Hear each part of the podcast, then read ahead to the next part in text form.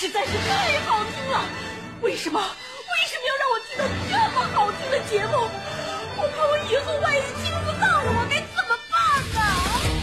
安静思考，大声说话，快乐女王香香亲自挂帅，思路勇猛，快乐所向披靡。下午两点钟，娱乐香饽饽，好听不忽悠。我们的生活就是娱乐，我们的世界就是娱乐，我们的生活就是娱乐，我们的世界就是娱乐。 Yo, hey, hey, skill. What's up, cracking cuts? You ready to rock this joint? Yeah, let's set it off. Okay, then let's rock it. Let's rock, rock, rock.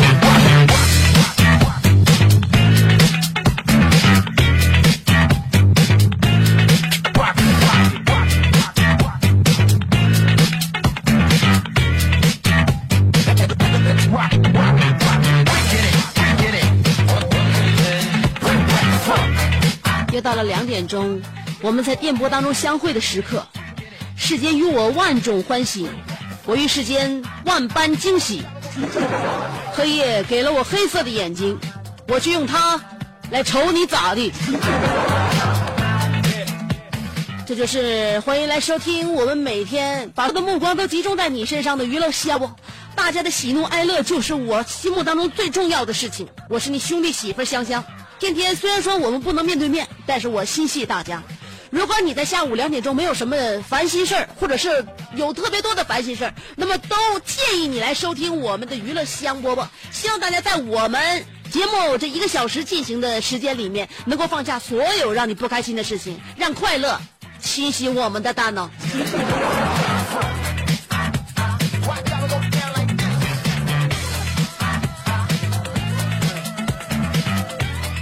如果你长时间听一个人说话，不感到厌烦，或者你到点儿了就想找这个人，想让他跟你倾诉一番，你作为聆听者，那么我认为你们两个生活当中不管见没见过面，办没办过事儿啊，都是非常非常好要好的，非常有默契的、有共鸣的好朋友。你知道有很多人是很难以在生活当中相处的吗？有很多人在生活里边，如果你要跟他有过分的交往，你就会发现这个人跟你格格不入。所以，时间和阅历是考验我们彼此之间感情的一个非常重要的手段。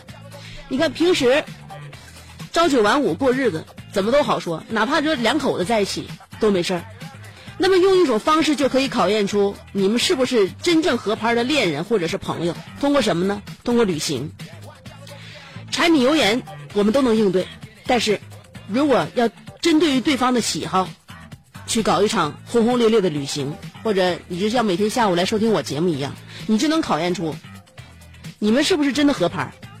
为什么旅行能够考验出两个人是否真正登对呢？你看，在旅行的时候能够感受到这个空余时间该怎么安排呀，作息时间该怎么过呀，走路的速度有多快呀，买东西墨迹到什么程度啊？吃饭的口味啊，花钱的观念，这些核心问题都会集中的爆发。三观不合，在旅游当中可以肉眼可见。比如说我困得要死，你却说要出发，我们俩就很难在一起天长地久。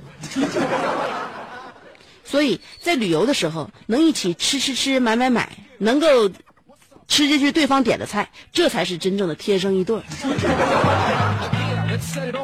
我觉得把它运用在我节目当中也很合理。每天下午两点，你都会选择我为你准备的这些料，所以，如果你还每天能够坚持下来的话，我认为咱们俩真老天爷都难以拆散。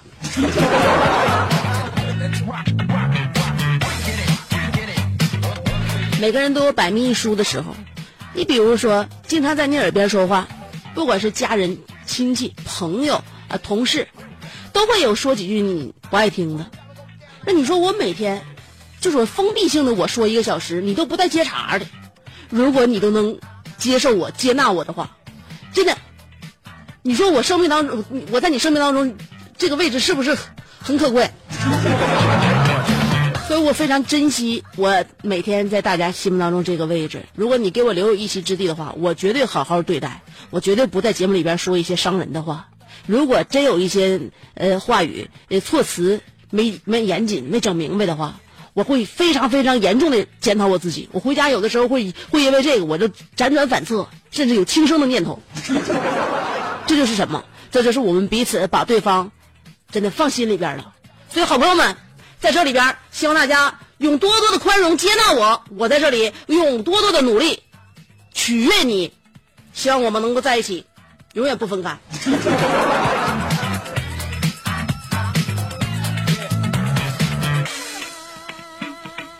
其实啊，呃，人本身就是一个非常孤单的动物。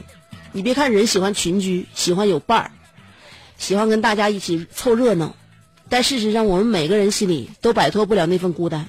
为什么？即便谈恋爱，即便成家、结婚，有了孩子，不会让你远离孤单。为什么呢？因为一个人就是一个人，生是一个是一个人，这是没有办法变的。你生活状态没法改变。短短几十年，人生我们的孤单是常态，所以认识到这一点，会开始变得非常豁达，一种绝症确诊之后的豁达。所以不要羡慕别人的生活，别人是朋友多多，家庭多么其乐融融，其实他也是生死都是一个人。所以我们看开一些，反正我们都已经被确诊了。今天礼拜三，礼拜三。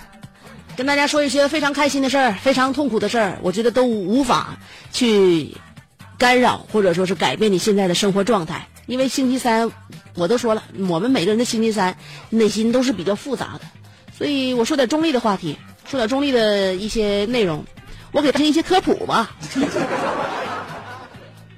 让大家感觉听娱乐香饽饽就是一些胡闹，或者是每天跟大家说一些非常情绪化的内容。我们节目里面也很有理性的，嗯，也会思考的，也会总结，然后分析啊。有没有人家里养狗？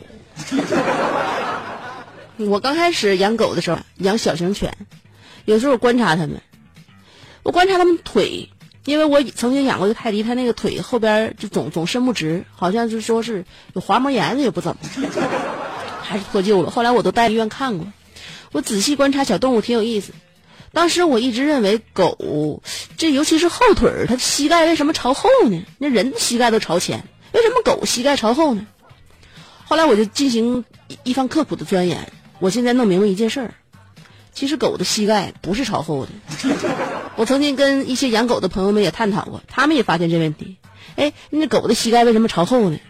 后来呢，在这里面我可以跟所有有这个疑问的人进行一番科普，就是所有脊椎类动物膝盖都是朝前的，没有朝后的。狗是脊椎类动物，所以狗也一样，膝盖朝前。那我们看到眼中膝盖朝后，这是怎么回事？其实是它的踝关节，学名叫脚后跟儿。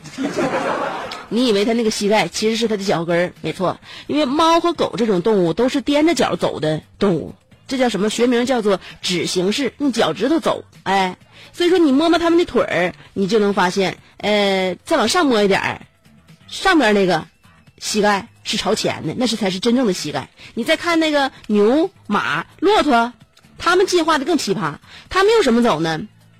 他们用指尖走，也就是说，他们的指甲进化为蹄子，蹄子是他们的脚趾甲。这种动物是蹄形式，所以你见过呃牛啊马呀，他们的那个腿儿，有的时候你感觉一错觉，好像膝盖也朝后，其实他们都是膝盖朝前。你们看的都是脚跟儿。哎，我们平时看他们都是脚后跟儿朝后，所以膝盖在上边呢，也是向前的。那么人呢？人和其他类灵长类是属于什么呀？直行式啊，直行式呢，就是说脚后跟儿是着地走道那脚后跟着地走道的话呢，咱们就看上面的膝盖是朝前了，对吧？所以，如果要是想踮着脚走呢，那状态其实跟小猫也是一样的。现在有一种人类进化的非常特别，就是这些进化的非常特别的人类呢，就像猫一样，用指形式行走。也就是翘着脚走路，而且他们走路的时候呢，会就是声音你听上去会像那种牛马一样发出嘎哒嘎哒的声音，特别奇特。这种人类每个月都有几天会发脾气，十分危险，请注意安全。大家也搞明白了，这种人类就是我们 women 女人。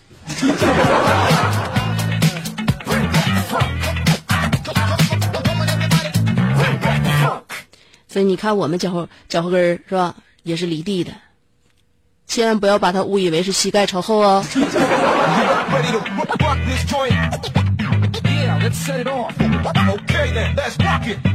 在生物学上来讲，女人进化的就是要比男人完善一些，甚至进化的高等一些。呃，这具体的我就不说了啊，因为生涉及到生殖方面，节目里边大谈阔、高谈阔论的这方面不好。嗯，就是女人要比男人进化的高等一点，包括大脑也是一样，包括她的身上的器官也是一样啊。呃，就这么，我身边我就发现，所有女性考虑问题都要比男性再深入一步。我有一个姐们儿，那天无意当中发现自己老公手机里边存了这么一个名字，叫做三十九 M。当时我这姐们儿非常起疑，一看这电话里边有这么奇特的一个名字，估计这个人的身份也想必不一般。三十九 M 是什么意思？一般 M 大写的 M 都代表妹子的意思、妹妹的意思、老妹儿的意思、美眉的意思。那么这个三十九阿拉伯数字三十九 M 是谁呢？我的姐们对于这个名字进行了一番推理，三十九 M 肯定是个女的。三月九号认识的女的，穿三十九码鞋的女的，还是三九二十七的女的？这个女的我一定要搞明白她的来头，弄清她的身份。这是一个非常奇特的人名，我就要知道为什么我老公会给她起这个名，到底跟其他一些人有什么区别，本质出入在哪？三十九 M，难道这代表了她的罩杯？所以我这简直观察她老公的电话，每一次她老公电话有那个来电的时候，她都扫一眼屏幕，看是不是这个三十九 M。但是每一回非常遗憾，都是其他的号码。将近能有半个多月的时间，有一天老公电话响了，屏幕正在闪烁，我这个姐妹儿拿眼一扫，三十九 M。嗯，这个小碧池终于来电话了。我看，我倒要看看一会儿你俩怎么对话。后来我这姐妹装作若无其事，那地方还跟那还擦灰呢，嗯，擦一擦写字台啊，擦几啊，擦一擦这个呃电视柜，嗯，装假装若无其事，也不知道是谁来电话，看你咋接。这时候，只见她老公把电话拿起来，一看屏幕，按了接通键，对电话那头说一句：“哎，三舅妈，咋的了？”三十九 M 是三舅妈的意思。所以说女人啊我认为有文化太可怕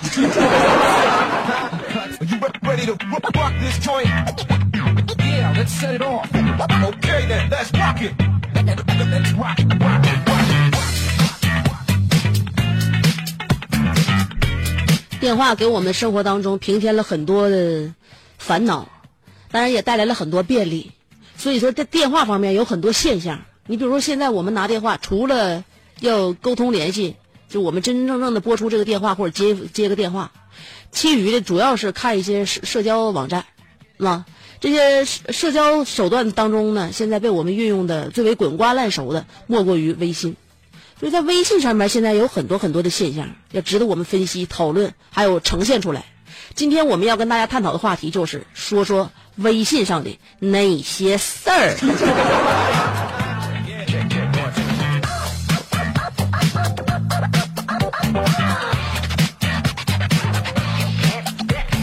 今天我在我的微信公众号上面就说了一下我心目当中最近一段时间微信给我带来的改变啊。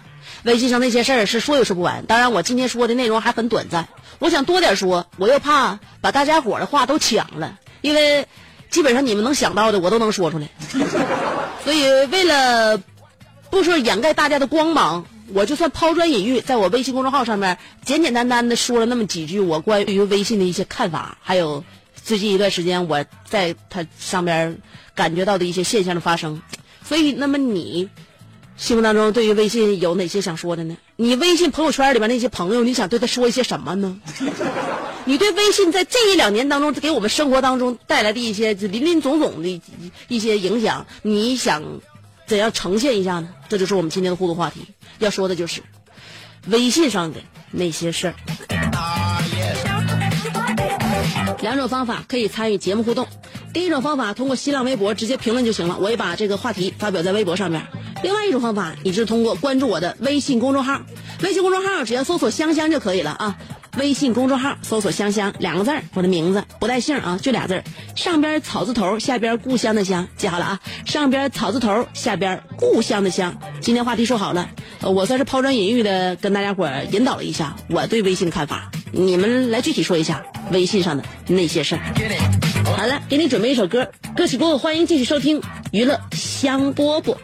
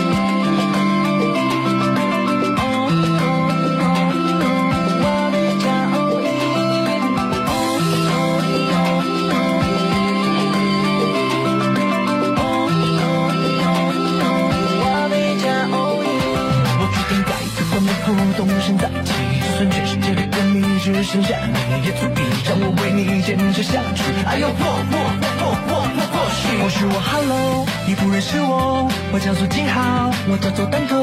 许多年以后，我推到幕后，叫我的小孩，自己要加油。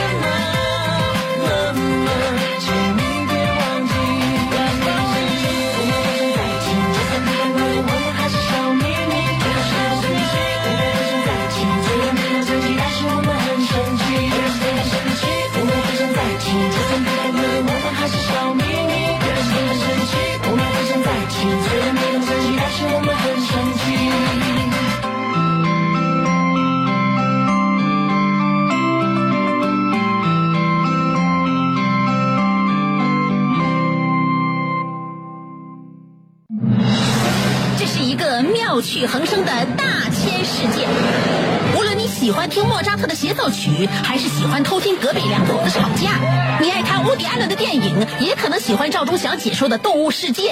你爱吃三星米其林餐厅烹饪的鱼子酱，也会爱吃楼下小店卖的麻辣烫。你爱在深夜思考我是谁，我从何处来，也会在同一时间思考这么晚没回家，我老公能去哪儿呢？我们的生活总是多种多样，但我们笑起来的时候都是开心的模样。我是香香，欢迎继续收听让你开心的娱乐香饽饽。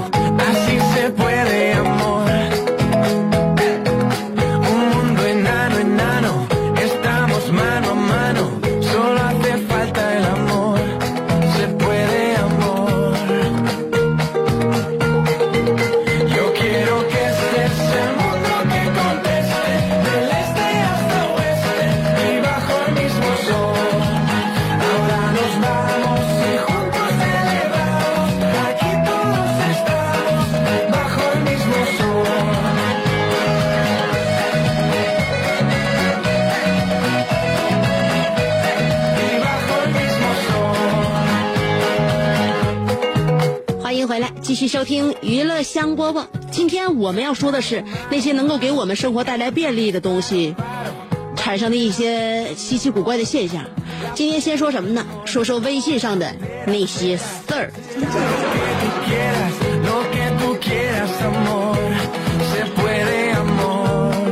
诺诺的爸比说了，别提微信什么的了。最近我也给诺诺参加了一个什么萌宝大赛，哎，不忍直视啊。我费劲巴拉的才给诺诺整了二百票，一看排名，票数最多的几十万，难道我的朋友圈子就这么小吗？不是朋友圈子的问题，也许你人缘不错，只不过你投票的手段没上太阴的招。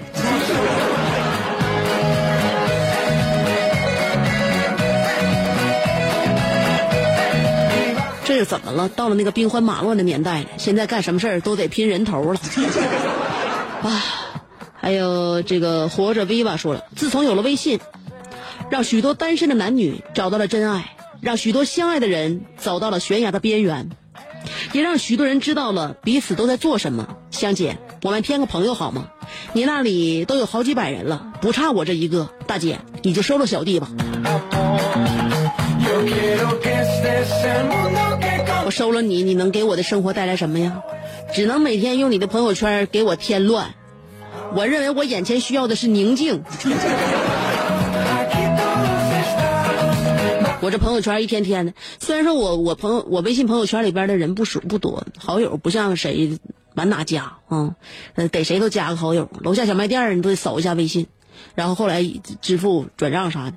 我基本上我的微信公众号上边不是微信公众号，我的微信朋友圈里边的朋友就那么三百来人，就按照你们的人头来讲，我香姐这人算算少，但是我一天天的我咕噜的朋友圈我都咕噜不动了。我想发一篇文章，叫做再也刷不动的朋友圈，真是刷不动了。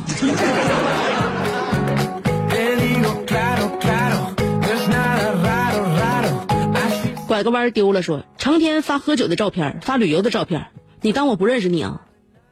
整天忙着上班要死，你哪有时间天天出去旅游啊？天天还白白天喝酒，还自拍照也天天发。所以我说求朋友朋朋友求求你了，现在是夏天，你你那照片上面衣服咋穿那么多呢？还有你还有天天帮忙，是不是帮忙点赞就不不不是帮忙点赞就是帮忙转发？不说了，微信我不想玩了，从此以后摇一摇，站房顶上摇。站高点，说不定能摇上摇个空姐。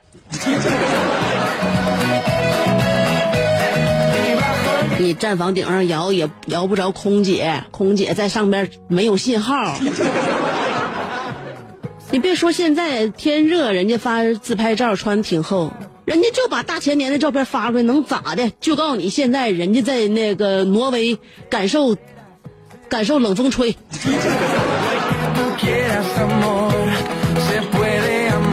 现在朋友圈里边有人有人有套路，上哪去旅游啥的，拍一大堆照片给自己，知道吗？然后回来吧，不把这些照片一股脑的发在朋友圈里边。哎，这个月发两张，下个月发两张，大下月再发两张，让人感觉他时刻都在度假，时刻都在享受着比你更加珍贵的时光。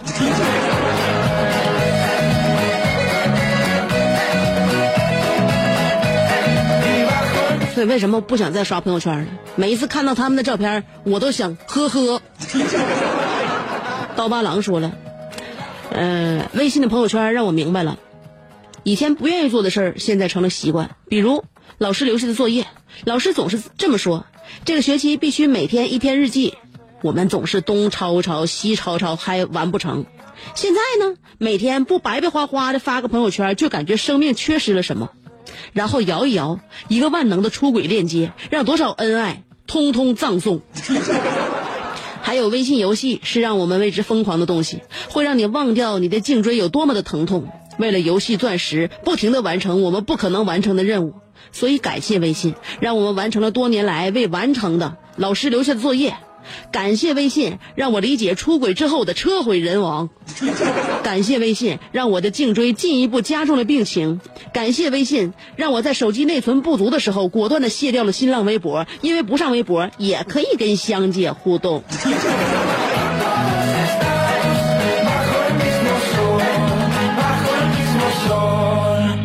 看来有了微信之后，大兄弟，你这几年的日子不是很好过呀。都已经遭遇感情上的车毁人亡了，你还不收手？我认为适当的应该把手机里边所有不必要的社交软件都卸载了。我告诉你，未来还有更加痛苦的事情要考验我们的人性，虚拟现实马上就要上演了。晚风轻入林说了：“香啊，我是六零后，我一直非常喜欢你的节目。去年十月，丈夫查出来肝癌。”呃，如今快到最后了，我推荐他一起听你节目，想让他开心一些。可他受不了那个有童音的背景音乐，他嫌闹听。你播的内容他很喜欢，或者把电乐的声音小一点，好吗？没问题，欧了，欧了，大姐。平时一般要是有人否定我的这个音乐品味的话，我都会鸡头白脸的。现在我看着你对你老公这么恩爱的份上，我决定我再也不用那个有童音的了。其实那不是童音，只不过处理了一下，是《精灵鼠小弟》里边那三个小耗子唱的歌。没发现我最近一段时间都没播了吗？因为，因为我认为姐夫挑的挺有挺在理。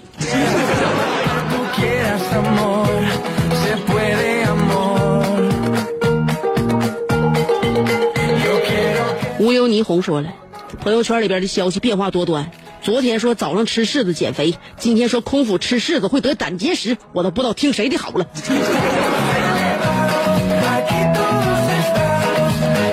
小雨白羊座说了，香姐刚才呃刚有微信那会儿，老鼓的手机看微信，现在呢有点讨厌了，真的就是投票点赞要红包，还有卖猫卖狗卖冷面，全国代购整容外加瘦脸针。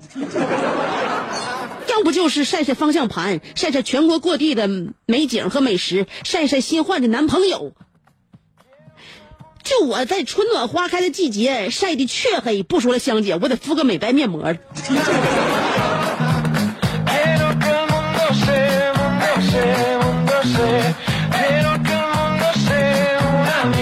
有的时候我们看朋友圈里边的那些朋友。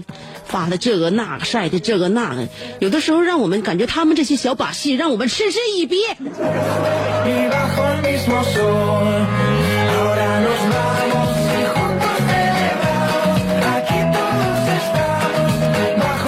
起个名得了，说了，我现在都严格的控制我刷朋友圈的次数。真的，香姐，我跟你说一说，能看到自己朋友圈的大多数人，不都是自己认识的朋友吗？我就受不了有些人啊，天天发自拍，那家伙拍的跟天仙似的，其实他一点也不好看。嗯，还有这个发聊天记录秀恩爱，我都不好意思告诉他你是你男朋友的备胎。最不能容忍那些卖药的。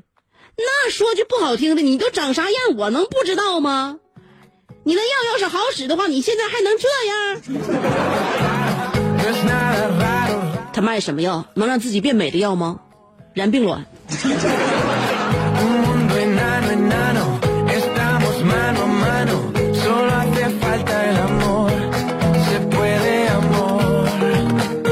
其实有的时候人就是不管男女啊在给别人看到自己好的一面的时候，多多少少也欺骗了自己。嗯，其实他和别人，他长得什么样，他自己和别人都会知道。但永远他永远会相信自己拍的那个照片儿发出来的才是他真正的自己，其他的那都其他的都不知道怎么回事不不不都都不不知道是是谁拍的谁。金宝说了，微信之大，奇葩满天下。那天我朋友圈里一个经常晒老公的女人，又晒出了她和她老公一起度蜜月的护照，全无 PS，啥信息都能看清，什么智商啊！等过了一阵子，又发现她又更新了一条，说是为了信息安全加了马赛克，除了她那张脸，其他的全给 P 了。我也真是服了。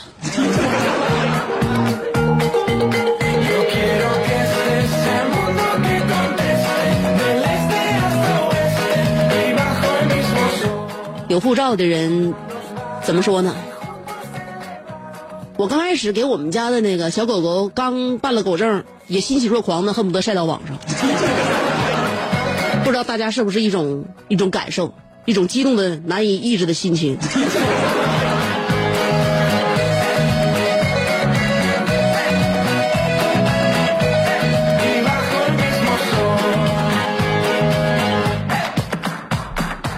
原来微信名字长，原来微信名字可以起得这么长。说了，自从有了微信以后，加我的全是男的，问我约吗？我就想说，哥的头像是男的，资料是男的，本人也是男的，而且爱好女。你们为什么要问我这个话？我现在都不上微信了，我怕遇害。呃，我认为你的头像是男的，真实性别也是男的。资料也是男的，但是却有那么多家里的人都是男的，还而且还问你约吗？我认为你真的，你需要更加了解自己一些。人呐，贵在了解自己。你肯定是本身出了一些什么问题，只有那些人能够看懂你。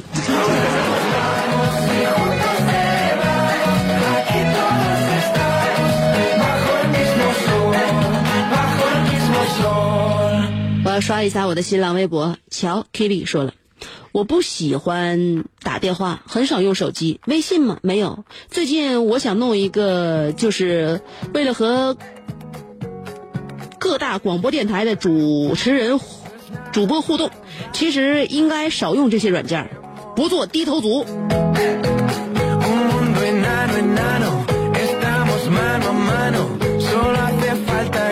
我真想过着你这样的生活，可是有的时候啊，一旦拥有就回不去了。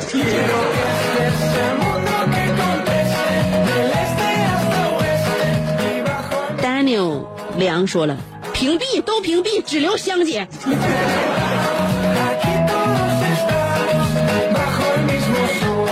呃，小航说了，公司有微信群，还有香姐公众号。微信不得不用，要不早就卸载了，太憋气了。打开朋友圈，你看吧，早上醒了他也发一条，呃，早饭没来得及吃也得发一条，呃，那个地铁太挤了发一条，上班闹心了，同事呃衣服颜色不搭了都发，都是这些碎碎念，谁能受得了吧？不说了，我这脾气我不看了。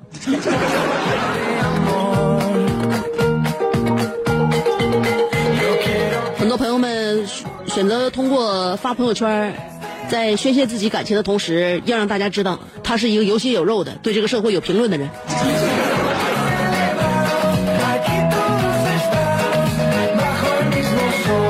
甜甜说了，目前生活太无聊，苦闷抑郁不逍遥，收拾行李把家搬，自给自足进深山，乔装打扮去要饭，月薪也能过一万。弃文从武刻苦练，闯荡江湖用宝剑。正规医院改性别，不做美女当大爷，不想当人，想当狗。城市乡村随意走，放弃陆地进大海，别人救我不理睬，就是在微信里留言，就看香香读不读，回复我。要不你将永远失去本宝宝。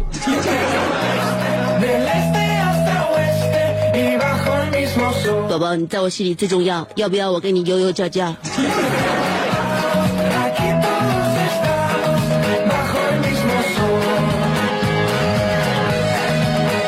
都要到深山里修炼去了，我怎能不抱住你的大腿，把你留在这个繁华的花花世界？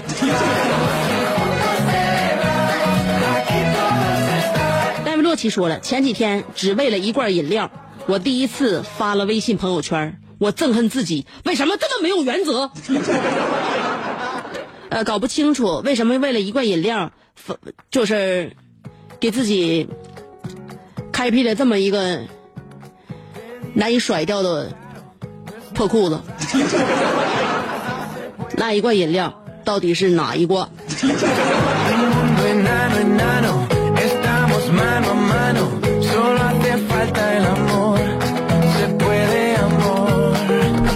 白哥说了，香姐好，我远在太平洋另一端美国，虽然听不到你的节目，但我的心与你节目相连。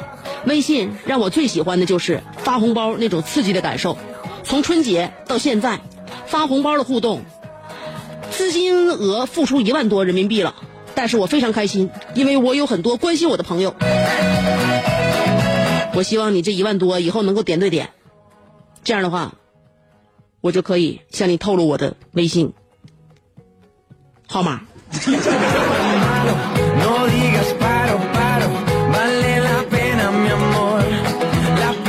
你这一万多，一人两三毛，一人两三毛，让大家伙觉得不会对你有心存感激，大家伙觉得这是自己的幸运而已。但如果你这一万块钱都输入给一个朋友的话，我告诉你，你俩的交情一定会升华。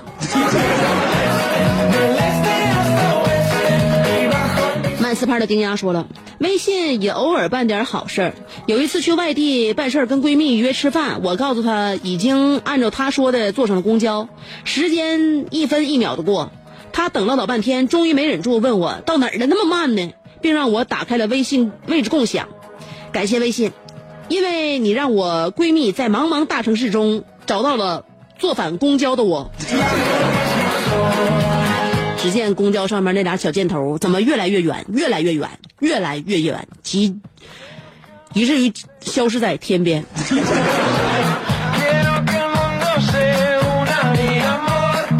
曼的阿内尔卡说了。微信有各种人生哲理，比如装满石头的瓶子还能灌进去水，但是装满水的瓶子却不能再放一粒石子。这就证明一个道理：吃自助餐时不要先喝饮料。微信也可以约朋友去游泳。我前两天就约我一个哥们儿去游泳，但他也挺损呐，他在游泳池里尿了。最缺德的是，他一边仰泳一边尿。呃，离远一瞅，感觉像小鲸鱼在喷水。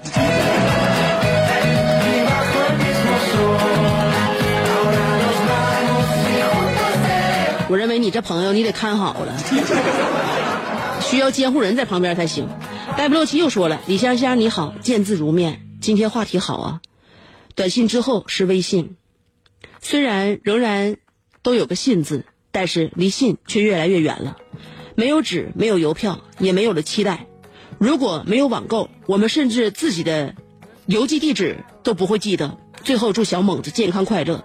此致敬礼，永远支持你的戴维洛奇。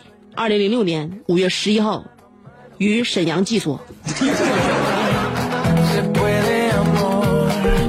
写的挺有那么感那那么一种感觉，但是遗憾的是，你写完这封信的下一秒我就收到了，没有那种期待感，让我觉得很遗憾。